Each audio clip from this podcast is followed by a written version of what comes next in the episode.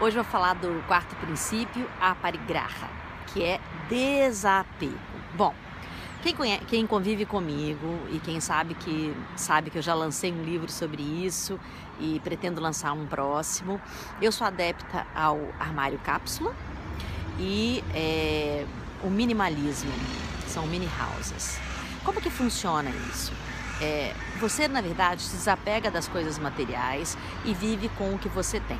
No seu armário, por exemplo, você pode ter 30 peças que você troca entre si e que você está sempre bem vestido, é, sempre bonito. Eu, vocês veem que eu estou sempre maquiada, eu gosto de passar lápis no olho, rímel, é, batom nem tanto, mas eu gosto de passar uma base boa na minha pele. É, isso não significa, é, quando você tem desapego, que você tor se torna uma pessoa mal cuidada ou pobre.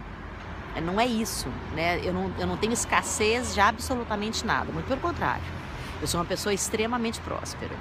Então, o desapego é você, na verdade, é se ver livre das coisas que te prendem.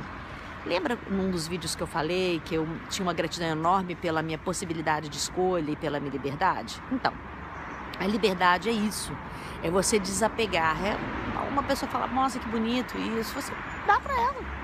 Né? Assim, não é algo, ah, não, isso é meu, isso é meu, isso eu comprei, isso é a posse, né? A posse do dinheiro, a posse das coisas, a posse das pessoas.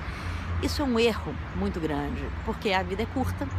Você vai perder as pessoas, porque a morte é a única coisa certa que a gente tem nessa vida. É, você pode ser rico hoje e pobre amanhã. E hum, desapegar significa viver hoje, viver o momento, viver feliz e não se apegar nem àquele fato daquele dia ou nenhuma ideia que você quer tanto, tanto, tanto, né?